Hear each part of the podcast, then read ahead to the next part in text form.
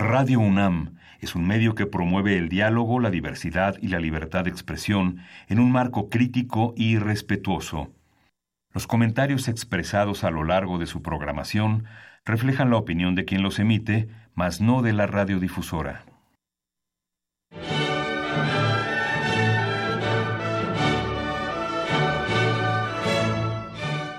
Diálogo jurídico. Derecho, cultura y humanismo. Programa a cargo del maestro Eduardo Luis Fejer.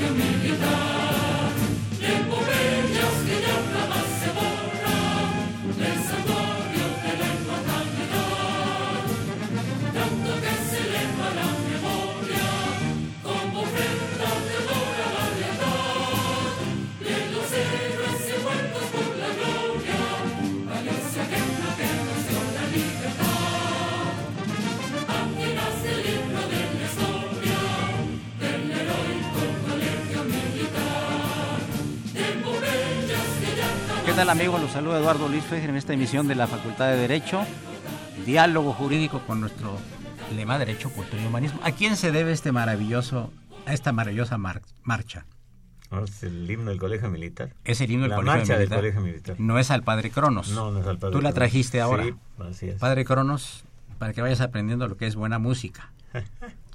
Bien amigos, pues un programa muy especial, todos bienvenidos a este. Acuérdense, están ustedes en el 860 de AM, esto es Radio Universidad y tres distinguidísimos intelectuales.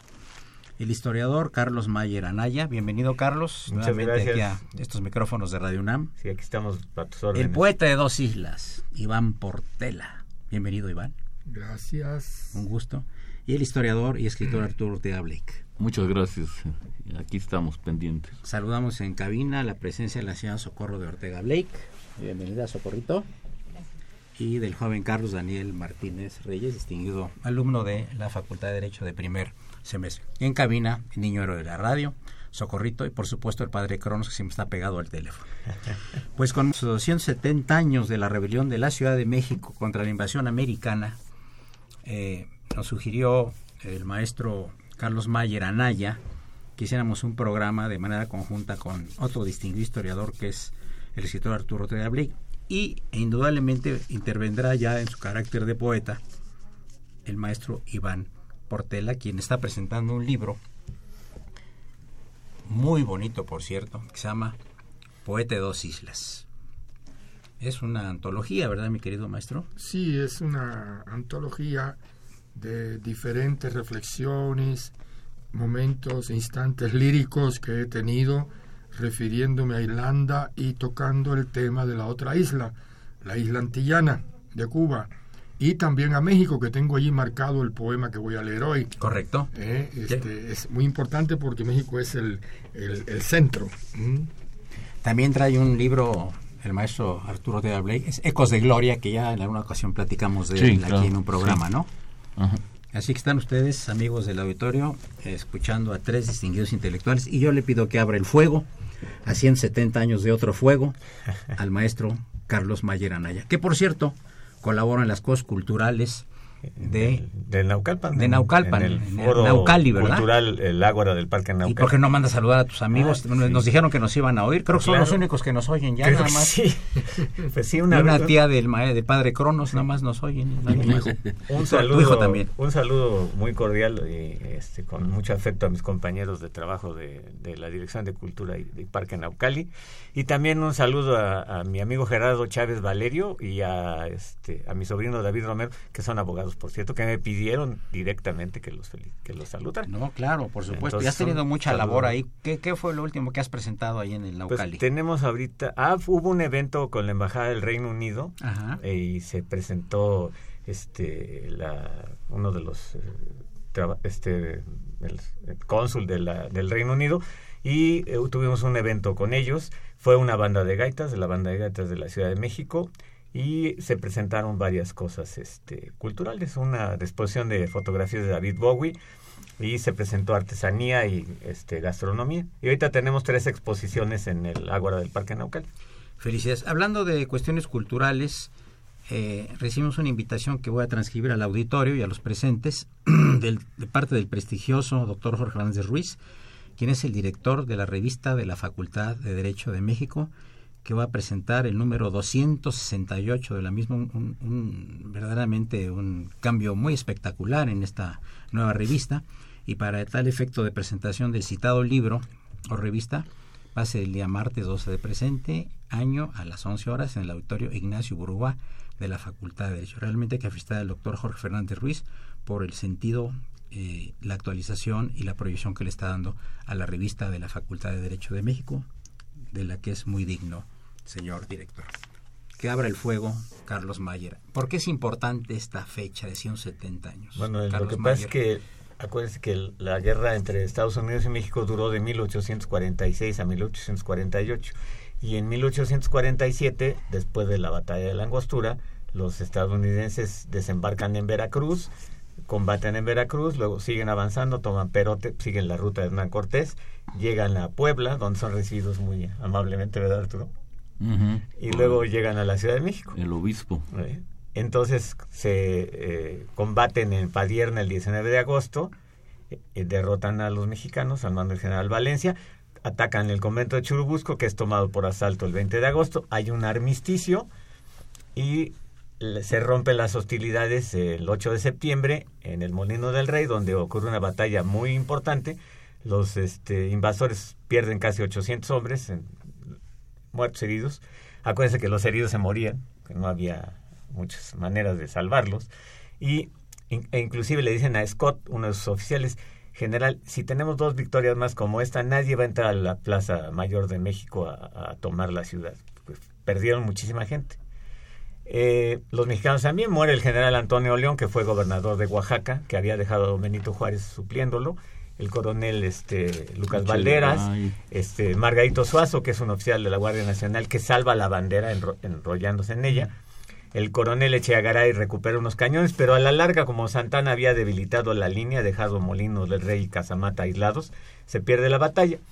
Siguen los combates. El 12 de septiembre los este, invasores empiezan a atacar Chapultepec y el 13 lo toman por asalto. Ya sabemos todo, muere los seis perdón, los seis cadetes, el coronel Juan Cano, el general este Pérez, muchísima gente, capturan el, el castillo y siguen los combates hacia el nororiente en la garita de San Cosme y hacia el surponiente en la garita de, de Belén.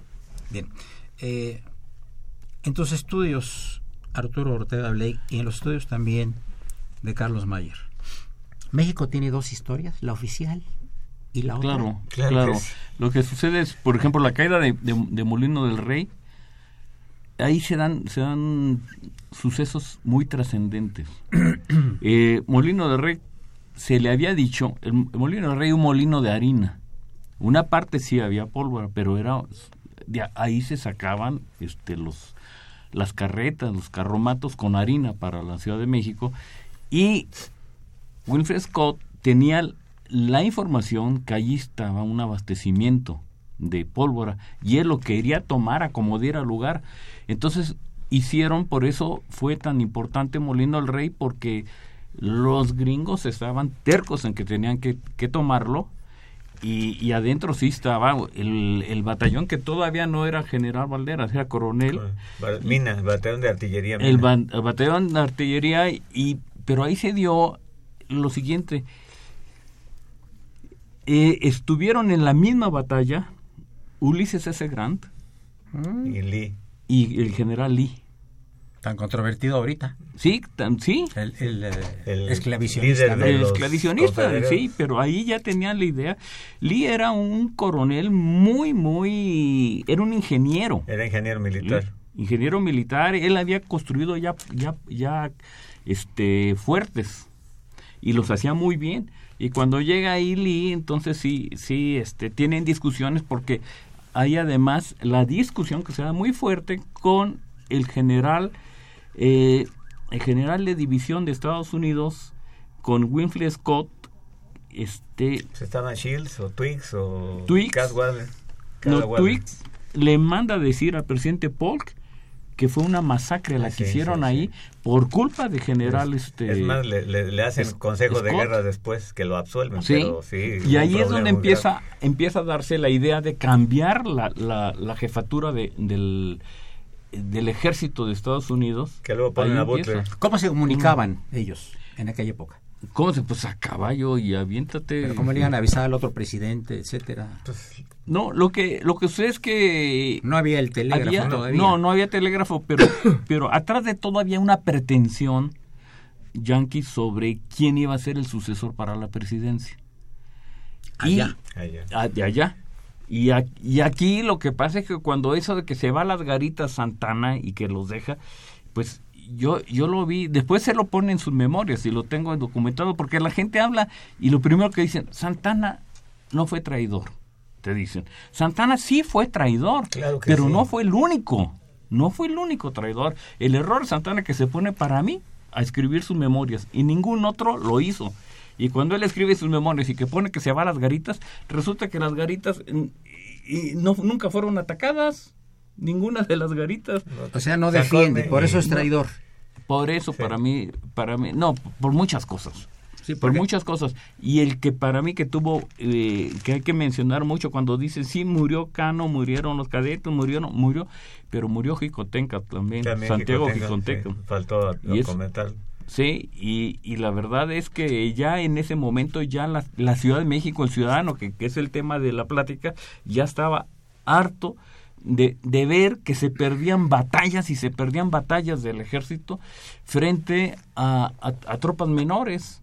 Y había una, además había una lista de, de voluntarios que llegaba casi hasta 15 mil voluntarios de la Ciudad de México que decían, denos un fusil para pelear. ¿Sí? Y no, no les daba nada. Inclusive se levantaron los adoquines a las azoteas para empezar a, Para- a- a, apedrear a los gringos. ¿no? ¿Sí? Ahí lo, lo que comentaba Arturo, el batallón de San Blas lo, lo, sa- lo sacrifica Santana porque lo manda a combatir contra 5.000 hombres, 300 hombres, se mueren todos menos 30 hombres y un oficial y se salva la bandera. Es que, es que cuando tú preguntas eso, Eduardo Luis, de que, bueno, que hay dos historias y una parte, sí las hay. Sí, porque por ejemplo cuando cuando va este a reclamarle que lo apoye eh, Valencia. No, no, no, este va- Bravo. Ah, Nicolás Bravo, sí. Sí, Nicolás Bravo. Está muy raro el bueno, le dice Bravo a Santana, cuando termine la guerra, usted y yo nos batimos a duelo. Le dijo Nicolás Bravo. Bravo era el último insurgente que quedaba y era así como una luminaria, todavía era el brillo de, de- de De los la- de la insurgentes, de la independencia. Y cuando sale Bravo de ahí, el coronel Shields toma preso a, a Bravo en aquí en el acueducto. ¿Cómo lo supo? Y después Bravo, cuando sale, esa es otra cuestión de que tú dices, esa parte de la historia, cuando sale Bravo, ya este que, que lo liberan en 1848, Bravo lo primero que dice, y eso a mí me, me- atrajo mucho, que, que dice Bravo, ¿sabes qué? Yo voy a escribir y a juntar documentos para señalar lo que pasó en la guerra, para, para que la gente sepa qué realmente se dio atrás de la guerra. ¿Sí? Y, y, y, y Bravo de repente este muere junto con su esposa el mismo día, Envenenado. pues envenenado. Interesante. Bien, amigos, Sí. llegamos a la primera parte de, de este vean lo que programa. Les recuerdo los teléfonos en cabina 55 36 89 89, repito, 55 36 89 89 y la da sin costo 01 800 50 52 688. En cabina los maestros Carlos Mayer Anaya, el poeta Iván Portela, el escritor e historiador Arturo Ortega Blake e invitados en cabina, Socorro de Ortega Blay y Carlos Daniel Martínez Rey. Soy Eduardo Luis Fejer, es el 860, esto es Radio Universidad Nacional Autónoma de México.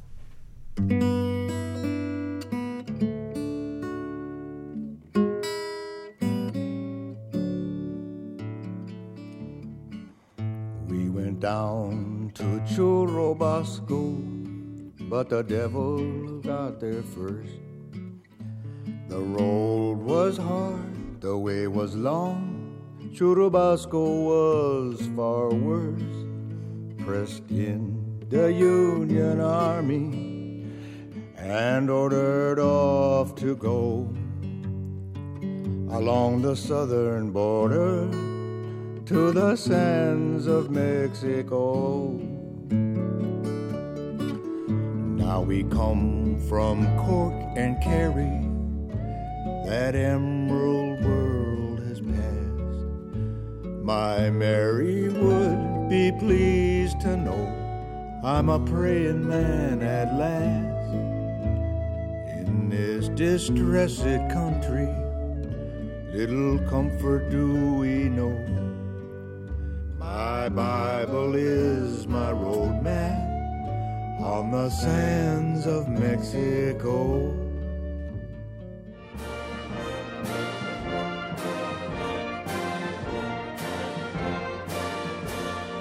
Su opinión es importante. Comuníquese. Nuestro número 5536 8989. Del interior de la República 01800 5052 688. The boys will harmonize. Amigos, ¿quieres comentar algo? Sí, lo que acaban de oír es una canción que se llama The Sands of Mexico, Las Arenas de México. La tocan los la banda de gaita del Batallón San Patricio y algún cantante en su disco que se llama San Patricio, precisamente. ¿Y a qué se refiere? Que las arenas de México eran sangrientas cuando los voluntarios de los patricios vinieron a México vieron la muerte aquí, ¿no? Es más, muchos de ellos fueron muertos aquí en combate y otros ejecutados por nuestros amables invasores. Como hay aquella anécdota de uno que lo que lo iban a matar y dijo que, que, que estuviera viendo hacia la bandera. Ah, ¿Cómo no, eh, Cuenta, que- cuenta ah, eso. 13 de no, septiembre de 1847, Sí. a 30 de los soldados irlandeses los colgaron Tacubaya. en un lugar de Tacubaya o Miscuac. En- enfrente En del el- arzobispado. sí, enfre- en el último instante eh, en que la bandera mexicana estaba en el castillo, cuando izaron la de los gringos, los colgaron para que se llevaran esa última imagen al infierno. De acuerdo a las palabras tan amables del coronel Harney, un hombre encantador, ¿verdad? Tú? Sí, una sí, fi- sí, fina sí. persona. Y había uno que estaba amputado de las dos piernas. Y cuando pasaron lista, le dijeron, oiga, son 29, me dijeron colgar a 30. Es que, ¿sabe qué, coronel? Este, está amputado. No me importa, tráiganme ese palabras textual este, censuradas y lo colgamos. Los colgaron a los 30. Al otro sin piernas también. Sí, a todos. Y además, no los amarraron de las piernas, porque los a la hora de estarse muriendo, empiezan a Patalear. a patalear. Y lo- dicen que era una auténtica danza de la muerte, que los cuerpos se pateaban entre sí, para mayor este crueldad, ¿no? Pero ese Harney fue premiado por eso. Ah, ¿eh? claro. Para que veas, a él lo premiaron. Claro, pues él había, Y- él había huido en Cerro De- Gordo, de- que estaba muy enojado. Sí, no, pe- pero él en Kentucky tenía una demanda y fue enjuiciado porque él mató a latigazos a una esclava Y negra. además era violador en la, en Un la guerra psicópata, contra un los- psicópata. Sí, un psicópata, pero lo... ¿Era Harney? Era, Harney. sí, Harney. A él lo, lo, lo era con coronel y lo elevaron después de la ejecución de los irlandeses. Lo elevaron a general brigadier. Y además Scott ya lo había ya lo había querido sacar de la jugada y se quejó allá con Polk y lo Winfield lo- Scott. Sí, lo Sí. reinstalaron. Y Paul lo, lo reinstaló porque él había sido este gente de Andrew Jackson. Sí. Sí, Bien. él había estado en Florida y lo acusaron de violación de Sí. alguna de Pero los amigos, indios de ahí. vamos a dejar las violaciones, las traiciones y parte de la Del juego. importantísima historia de nuestro país, que es verdaderamente rica en cada parte que le encuentres, Sí, es sí, una sí. beta inagotable. Sí. ¿verdad? Exactamente. Tenemos al poeta Iván Portela. Es un gusto y un honor recibirlo en los micrófonos de Radio UNAM. ¿Por qué un nombre de dos islas? ¿Por qué el nombre, el título de su, de su libro?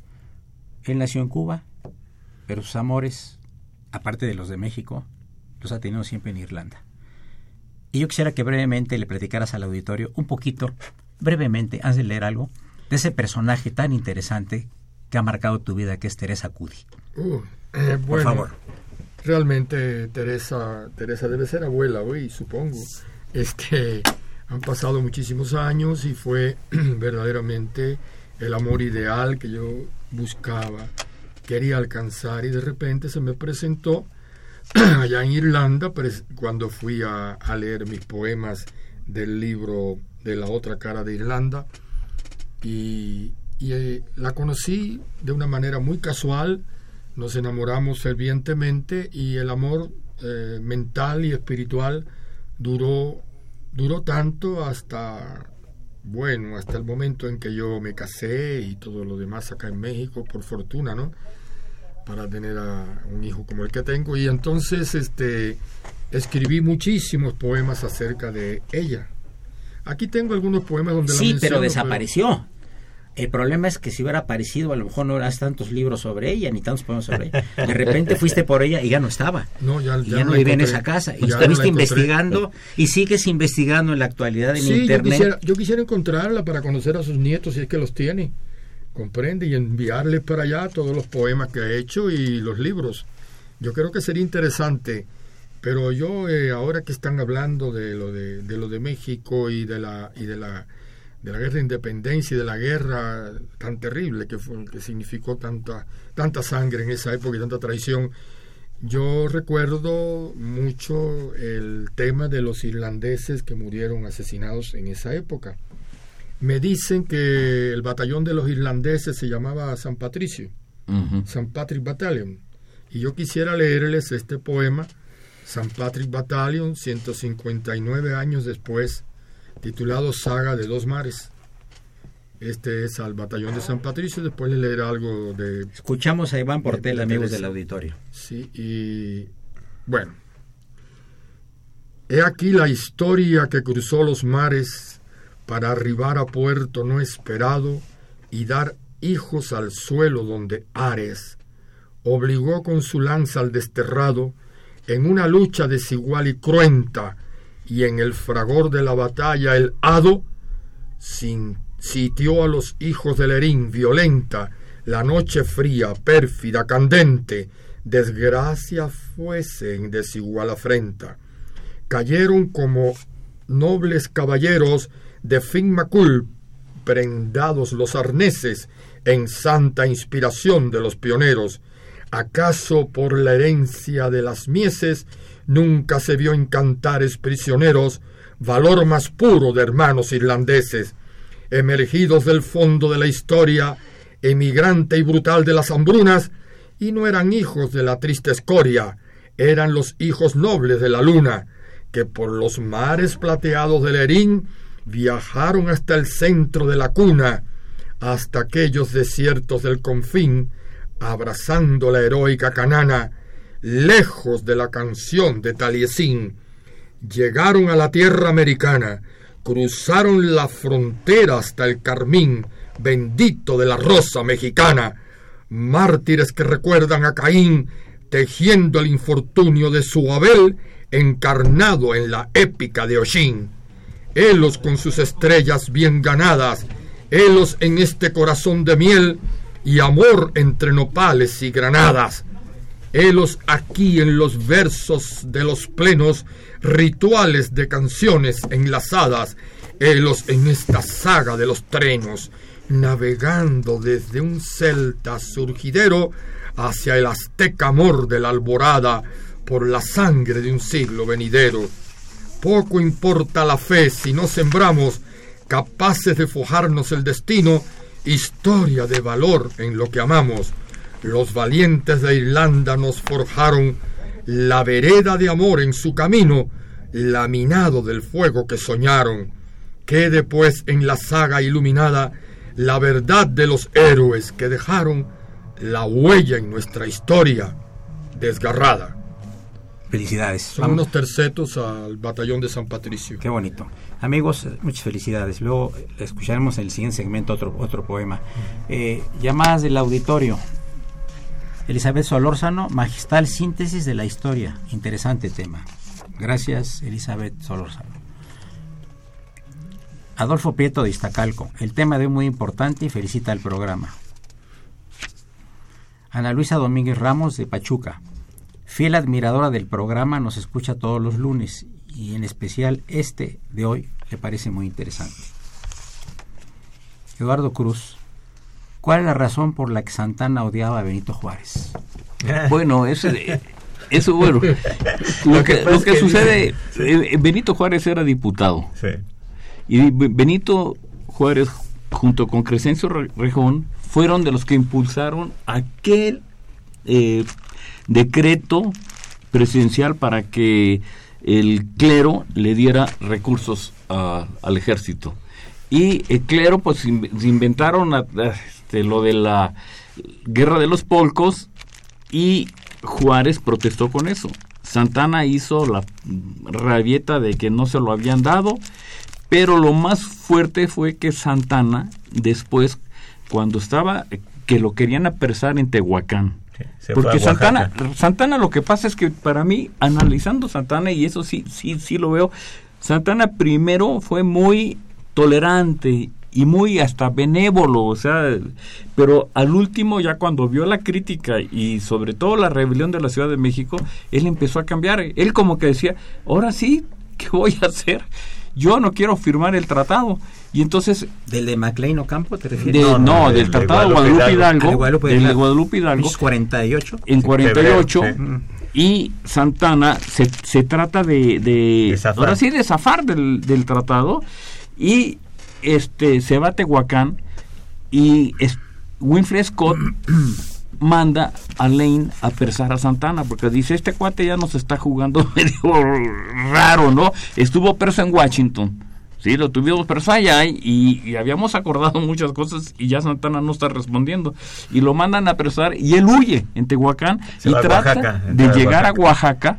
Y ahí estaba Juárez de gobernador, que Sí. había suplido al general Antonio León, que murió en Moreno del Rey. Exactamente. Y Juárez le hace así, le pinta un violín, Sí, con perdón de la Juárez, palabra, y no Juárez le pone una guardia y Santana cree cuando llega que esa guardia es a, a su favor, ¿no? Que es de honor. Es de honor y le dice no, el, eh, porque Juárez era gobernador interino. sí, de y le dice Juárez, aquí no pasa Santana. Y cuando él se va a, a Turbarco, Colombia, que sale y huye a Turbarco, Colombia, ahí lo entrevistan en el barco y él dice, hay tres hechos saciagos. Que Lane me quería asesinar, ¿sí? El- que el diputado Galvez le había declarado a Juárez todos los errores que tuvo y que corrió en batallas, ¿sí? Y dice, y, y sobre todo el que Benito Juárez no lo hubiera recibido. Y después cuando regresa Santana ya para la presidencia, que Juárez se retira de la gubernatura y se dedica a dar clase. Así como tú estás dando clase, llega la guardia de Santana, toman preso a Juárez Y lo- mandan a, a Cuba. Sí, sí. Ese, pues se odiaban por eso, ¿no? Por, porque sobre todo era por partidos liberales Pero no y se conservadores. mataban. Pues no. realmente desterraban a la gente. No, desterraban a la pues gente, Fíjate ¿no? que el deporte nacional era fusilar. Sí. A todos los fusilamos, pero al que debíamos haber fusilado, que era Santana, no lo No, fusilamos. ese murió en su cama. Sí, y aparte los franceses mala puntería, ¿no? En Veracruz, en lugar de atinar, subirle 10 centímetros más, darle en la femoral, no, le vuelan la pata más abajo. Si le Sí. hubieran atinado, nos salvamos del lío. Y luego, como dice Arturo, Santana todavía cuando se sale de la Ciudad de México se van a la Villa de Guadalupe con nueve mil hombres, cinco mil de infantería y cuatro mil jinetes. Se larga, se va a Querétaro, se queda instalado el gobierno eh, provisional en Querétaro y él empieza a, a moverse. Entonces va- llega a Puebla y quiere tomar Puebla, pero pierde, no puede hacerlo. el- precisamente los gringos estaban fortificados en Loreto y Guadalupe, no puede tomarlos. Ahí estaba el general Rea. Sí, que se, que se va a, este, a, a un lugar que se llama este, Atlisco, lo, re- lo rechazan ahí, luego se va a Guamantla, donde matan al capitán Walker, que era de Sí, los Rangers al- de Texas, que quería apresar a Santana. Y, y que es el, el que inventó el, el el revólver. revólver de seis tiros. Sí. Y lo mata el, Sí. el capitán Eulalio Villaseñor, Él lo un, mata, un- sí. un lancero mexicano, que por cierto la ciudad En de duelo, ¿eh? Le dan una lanza con una mojarra de oro a, a- a Villaseñor por haber matado a Walker. De ahí Sí. se va a Santana, a, a- quiere entrar a Tehuacán, a Oaxaca y lo botan. Sí. Como ustedes ven, amigos, llegamos a la parte media del programa y tenemos invitados a los maestros Carlos Mayer Anaya, el poeta de dos islas Iván Portela y al escritor Arturo Ortega Blake. Invitados en cabina, Socorro de Ortega Blake y Carlos Daniel Martínez Reyes. Soy Eduardo Luis Fejer, es el 860, estudiado Universidad Nacional Autónoma de México.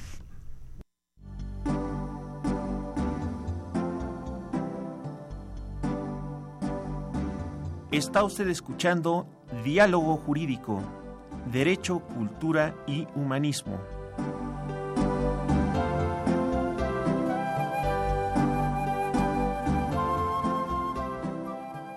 A través del 860 de AM. El alma mater del cuadrante.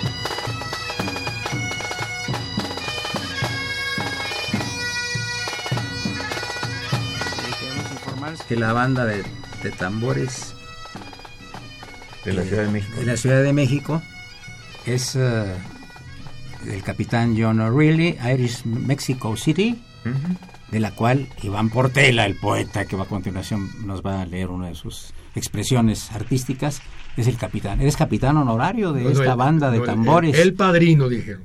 Ah, es el, el padrino. Bueno, capitán, qué bueno. banda de tambores y... Capitán honorario. Y gaitas. Ah, y gaitas, que aquí el, padre Cronos de repente la letra como que no estudiaste medicina tú, porque en las recetas normalmente no sabemos lo que nos lo que nos ponen, ¿eh? Bien, amigos, eh, eh, eh, unas llamadas del auditorio y le pedimos a Iván Portela que nos haga favor de buscar su nuevo poema que va ahorita a leer a continuación. Esperanza Rosas dice lo siguiente a los panelistas. Lamentablemente Santana que vendió mucho territorio nacional, es triste pensar mm. que ha pasado más de un siglo y que en la actualidad vivimos gobernados por muchos tipos con el mismo apellido de Santana. Mm. Tal parece que son familiares. Lo mm. leemos como nos los mandó la señorita Esperanza Rosas. Maestro Portela. ¿Sabes qué? Antes de que hable. Sí, claro, por favor. Es que Arturo no deja de mentir. Santana lo único que vendió fue la mesilla. 1853. a Pierce. Cuando Ese fue posterior, ¿verdad? Tratado la mesilla. Lo que pasa es que no entendemos una cosa, no vendimos nada, nos robaron, así, categóricamente nos robaron. Dieron disque 15 millones de pesos o de dólares para taparle el ojo al macho, pero no vendimos ¿Una compra simulada? Nada, ni compra, fue Pero nunca, y además nunca se entregó todo el dinero, ¿eh? Y la, primer, la mayor parte del dinero que se entregó, ¿para qué creen que se usó, este amigos radioyentes? Para pagar soldados y enviar dinero a Yucatán para que los yucatecos se defendieran de la guerra de castas contra los mayas.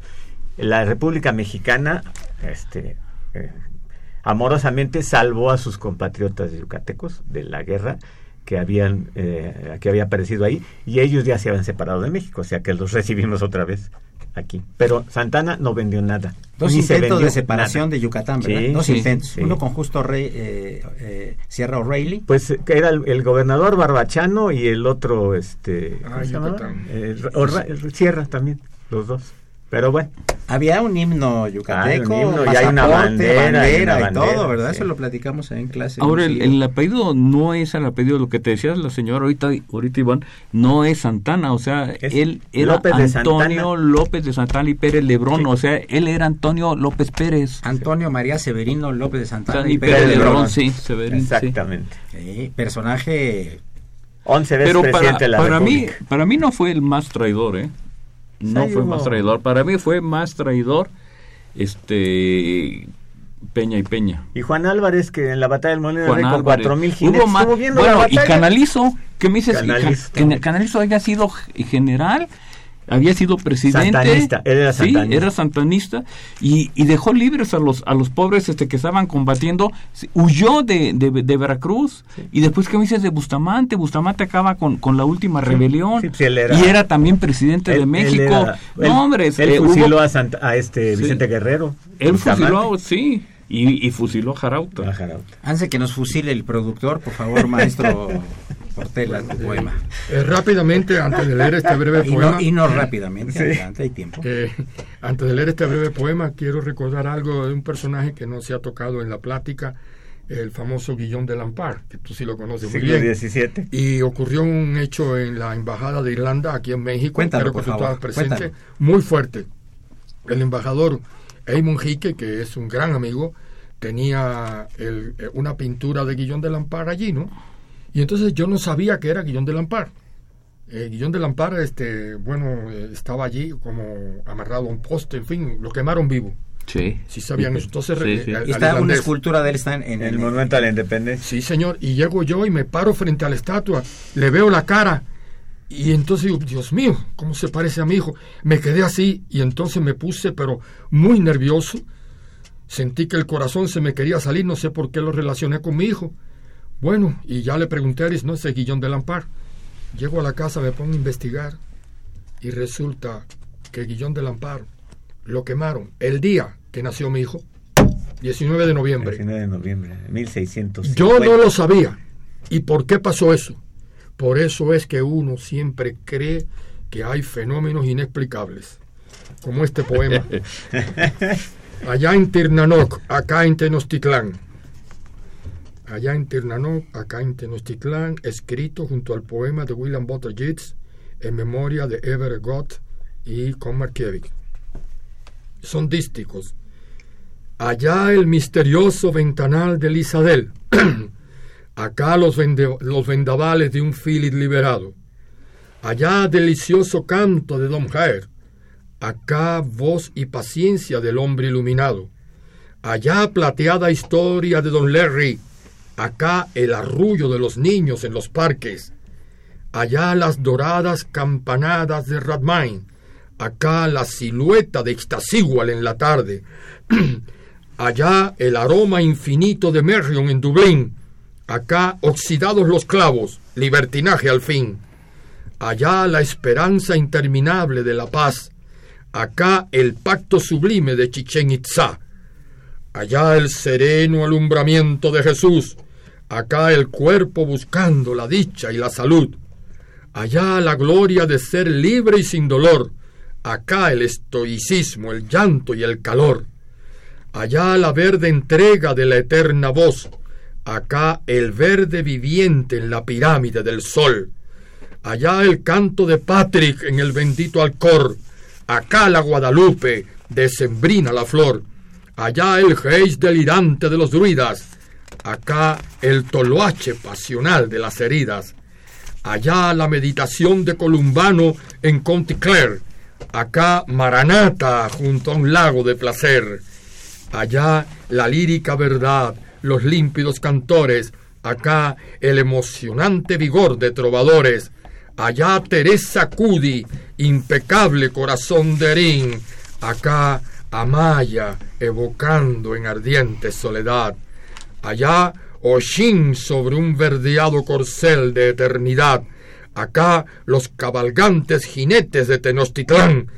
allá la noche fúlgida de Drógida y Dundalk, acá el cántico elevado de Tepic a Yucatán, allá la certera espada de Feón, acá la batalla del pueblo en oración, allá el Trinity College inmerso en libertad, acá la liberación de azul piramidal.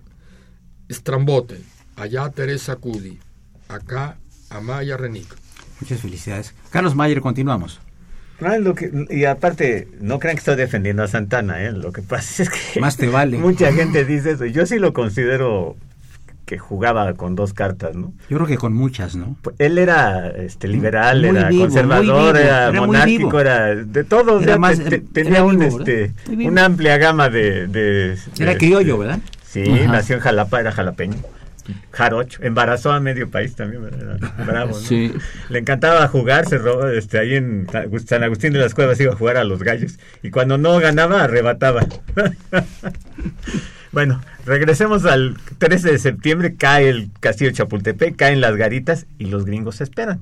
Entonces al otro día empiezan a avanzar hacia el, hacia el centro de la Ciudad de México, llegan al Zócalo, al Zócalo, ahí este pues llega ahí Scott con varios de los oficiales y dice la historia que el pueblo empieza a reaccionar. Hay un cuadro de Carl Nebel de la entrada del ejército de los Estados Unidos a la Ciudad de México, que se ve ahí al fondo el, Palacio Nacional con ya la bandera izada y eh, se ve cómo ha entrado la oficialía principal de los Estados Unidos y se ve un hombre que está levantando un adoquín para aventárselos y arriba en las ¿qué será? en la esquina de Madero, ¿verdad? o, o, Tacuba. Están gentes armadas esperando para empezar a atacar y empieza la rebelión popular contra los americanos. Le mandan una piedra y hieren al coronel Garland y empieza el, este pues el zafarrancho, ¿no? Que durante tres días 14, 15 y 16 de septiembre de 1947, el pueblo se levanta y ataca a los este, invasores de los Estados Unidos, Arturo. Bueno, lo que también sucede y que es muy interesante es que después de, este levantamiento, que no les dieron armas a, los mexicanos, ahora sí que a los capitalinos, lo que sucede es que el Winfield Scott le pone una multa al, ayuntamiento, de la Ciudad de México, que era Veramendi, y le pone una multa de 15 mil pesos, y Veramendi la paga inmediatamente. ¿Por qué era la multa? por, el ataque a los soldados. El, ataque a los Estados Unidos nunca había perdido en, en una batalla así, tanta, eh, murieron 1970 y tantos americanos a manos del, capitalino enardecido, sin armas, a puras piedras y palos. En 47. en, 40 y, en 47. 147. Ahora, este cementerio americano que está ahí en, eh, por, por, este... Por San Cosme. Por San Cosme. Hay una, hay una lápida que dice, To the 750 men, knowing just by God, who died in the Mexico Valley Campaign. A los 750 hombres conocidos solo 700 por Dios, 1700. No, 750 conocidos solo por Dios, o sea, los que no pudieron identificar, porque los gringos tienen la costumbre de llevar sus muertos. Sí. Solo que los desconocidos, pues a quién te llevas, ¿no? Están enterrados ahí y está la bandera de los Estados Unidos ahí y hay un administrador del gobierno de los Estados Unidos. Y la bandera y todo. Sí, todo, todo. Y se salvó ese cementerio de ser arrasado porque estaba el británico junto y lo destruyeron para el metro San Cosme, precisamente. Sí. está la capilla británica ahí. Sí, que salieron inclusive anuncios en el periódico si tenían descendientes de los británicos muertos en el siglo XIX que por favor removieran los huesos de, de los iban a Inclusive ahí se había enterrado el poeta Egerton que lo mataron en, un crimen terrible a él y a la esposa. La esposa estaba embarazada y la, la mataron, le sacaron a la criatura del, en la época de Santana, precisamente ahí lo, la mataron ahí por donde por viaducto. Sí, por viaducto escribe Moya Palencia. Y este sí, el México de Egerton. Sí, Qué maravilla de libro. Lean el México de Egerton, es una maravilla de libro. El zorro enjaulado. Tiene hasta eh, hasta hasta esoterismo tiene. Y el zorro enjaulado también la vida de Hidalgo. A ver un día hablamos aquí del México de Egerton. Sí, muy buen libro. Moya Palencia, ¿no? Tuve el gusto de conocerlo. Era un tipo de una brillantez y una inteligencia él debía haber sido presidente en lugar de alguien que, cuya memoria no quiero Bien, eh, comenta don Ernesto Robles, y esto va para el poeta Iván Portela. Dice, ¿podrá el poeta Iván Portela recitar un poco sobre los poemas del cisne esclerótico? Me hice fan de sus poemas desde que lo conocí en una cátedra que impartió en la Universidad Anáhuac. Mientras medita el maestro Portela y nuestros invitados de honor en cabina, le pedimos al padre Cronos, al niño de la radio y a Socorrito que nos pongan un intermezzo musical.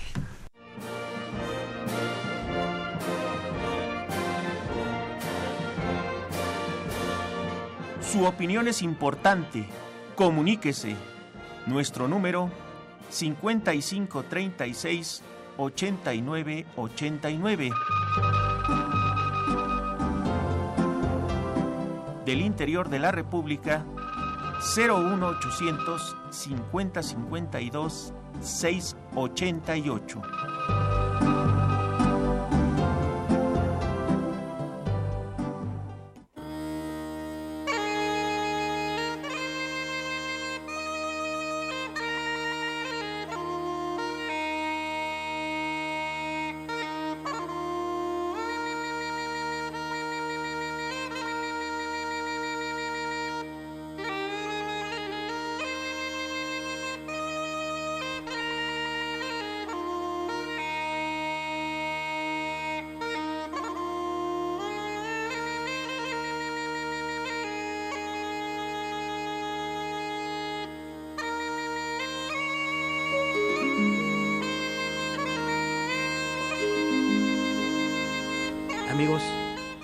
Esta llamada de Ernesto Robles hace que el maestro Portela se ponga un poco mal eh, emocionalmente porque dice que es el peor libro que ha escrito en su vida, que es espantoso y horrible.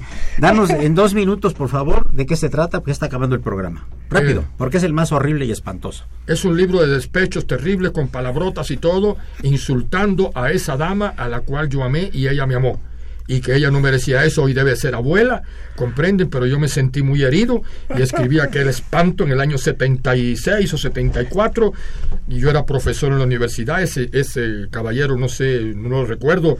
Pero es muy bien, ¿eh? Pero parece que algunas personas tienen el dichoso libro. Yo les suplico a los que tengan ese libro que lo rompan, que lo quemen, que lo olviden, porque ya yo no pienso así. Comprenden y bendita sea la dama a la que yo le escribí estos, estos antipoemas. Después de esta eh, emotiva casi despedida del maestro Portela, eh, llamadas escogidas al azar de Radio Escuchas se ganaron el libro del maestro Ortega Blake. Carmen Hernández de Catepec, Reina Barajas de Anzures y dice aquí Gris Hernández Mata, sí, de Observatorio. Son los triunfadores, los ganadores. Como diciendo, el Oscar va para para los... estas personas que amablemente llamaron aquí. Eh, bien, vamos a terminar con el tema y, con el programa, porque nos quedan ya unos 10 minutos. El padre Cronos ya trae la espada desenvainada. Qué lástima. Va nuestra prenda. ¿Cómo va? Va, mi espada en prenda. voy por, voy por, Guadalupe Victoria, en Oaxaca. Exactamente. Lo que acaban de oír es una lullaby, es en una especie de eh, condolencias por los muertos de San Patricio. Ah, ya, qué interesante. Adelante ya para terminar el programa con Arturo. Bueno, es, Santana, que no queda para muchos Santana. de Tocando lo de, de, la rebelión de México. Porque mucho se ha discutido qué pasó y, qué, sucedió con los patricios después de la guerra.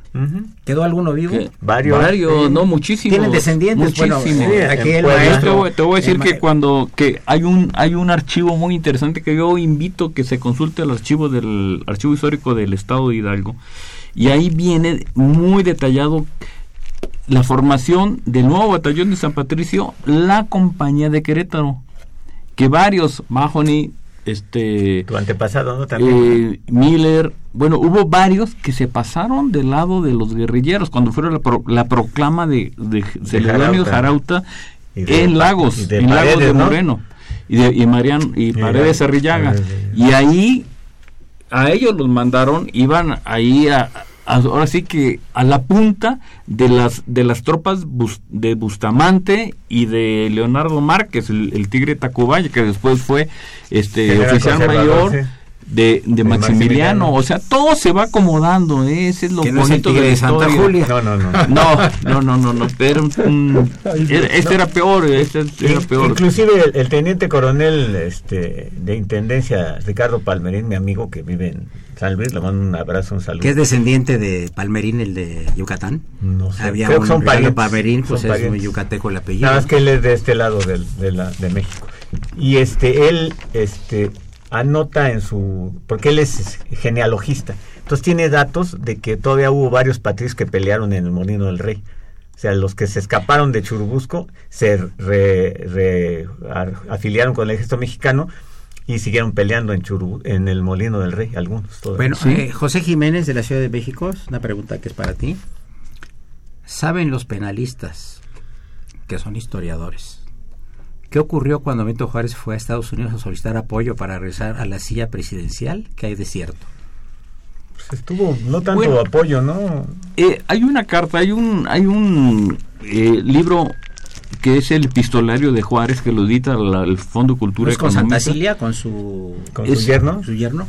Bueno, con, con, Con varias gentes. con varias gentes, ¿no? Y, y, y- y mencionan mucho qué pasó, qué pasó después con, con, con Juárez. Bueno, Juárez tuvo a la población en contra, esa es la verdad. Nadie le llamaban el indio. No lo Y quería. no lo querían, y era muy bajito, creo que unos 1.30, 50. no, 1.37, sí, era un 1.37, bajito. Y, y la gente no lo quería, estábamos impuestos a, bueno, a los virreyes, ya toda esa... Puro güero de ojos azules. Sí, y de repente lo ven y, No, sin- sin- y- sin, este, y lo, empiezan a criticar hasta que este Ya no me van a dejar venir. pues sí Juárez sí sí llega a pactar pero Juárez sí sí llega a escribir en una de las cartas y es muy muy este rescatable la carta sí llega a escribir que bueno en mí está el, el formar a, a esta nación. Y como, como mucha gente dice, oye, pues a, a quienes tenía él, decían, a puras calles estaban con Juárez, no La Fraga, estaba Melchor Ocampo, éramos- oye, todos eran, ahí fueron Tenían grandísimos, calle- tenían ¿no? nombres de calle. Sí, tenían nombres de calle, entonces, pero Juárez, pues sí tuvo que pactar, tuvo que pactar, pero después llega Buchanan, que fue presidente de Estados Unidos, que es cuando se da la, la intervención francesa y hay un, un- un hermosísimo libro que se llama La emperatriz de la Dios en donde lo, lo que hacen es narrar con una carta a la entrevista de Carlota con el emperador de Francia que le dice te tienes que salir porque Buchanan me está pidiendo Pero ¿Tú? no era. Buchanan. Era, Sí era Buchanan. que mataron, mataron a Lincoln, ¿no? Luego entra el vicepresidente este, Johnson, creo. Pero Buchanan No. fue antes. Bueno, Entonces, vamos no a, el vamos caso a- es que los franceses tuvieron que después este asunto. Yo quiero agradecerle a, muy cumplidamente al querido maestro Carlos Mayer Anaya, eh, gran eh, colaborador, intelectual, cultural, que está impulsando mucho esta institución del Parque Anahuacalli allá en el Estado Naucali, de México. Naucali. El Anahuacalli era otro lado. Sin Ana, sí, porque estamos hablando de Santa Ana, Anahuacalli, bueno, no se puede confundir también aquí en los micrófonos. Eh, su presencia y comentarios siempre muy son bienvenidos. Al poeta Iván Portela, aunque odie el cisno esclerótico, lo vamos a leer todos para ver de qué se Sí, ¿de trata. ¿De qué se trata? Por supuesto, dice Una que nueva no. edición. Ahora que entre hacer más o- digas que no, más lo vamos Sí, a leer. lo vamos a hacer obra de teatro Una obra de teatro, el cisne esclerótico. Bueno, no- que no tenga dedicatoria nomás, le pones ahí una persona ficticia. Gracias, escritor e historiador Arturo Ortega Blay, por tu presencia y comentarios. Te hemos invitado varias veces, te dejas mucho querer tú aquí en este programa. ¿eh? No. El padre Cronos constantemente dice, no, no viene, no viene, no viene. Pero nos da mucho gusto con nosotros. Hombre, muchas gracias Señora Socorro de Ortega Blake, bienvenida como siempre a las cabinas de Radio UNAM. Hay que felicitarla saludarte. porque se, acaba- se va a recibir ya. ¿eh? Hay que De te vas a recibir de En filosofía. muchas felicidades. Sí. Saludos al joven Carlos Daniel Martínez Reyes. Y fue una operación de Socorrito Montes, a la que saludamos con el cariño de siempre. La imagen siempre grata del padre Trejo, especialista en imagen. Y qué decir del asistente de producción, Raúl Romero Escutia, el niño héroe de la radio. Sí, Carlos. Los invitamos mañana a las 11 de la mañana en la Plaza de San Jacinto, ahí en San Ángel, al homenaje que se les hace cada año a los soldados irlandeses del San Patricio por sus 170 años de su sacrificio. Y el día 13 de septiembre en el Castillo de Chapultepec a los soldados mexicanos y cadetes que murieron ahí. Sí. Algo muy chiquitito, porque sé que no hay tiempo, de un fragmento, es un fragmentito de un poema, porque el, poema, mira, se lleva este pedacito, ¿no? Entonces, este, La Casa del Tiempo, la casa eh, Radgar Road, la casa está abandonada, como un castillo empolvado, donde ancló Teresa el sueño de un poeta desterrado. Muchas gracias a todos. La mejor de las tardes, soy Eduardo Luis Fejer.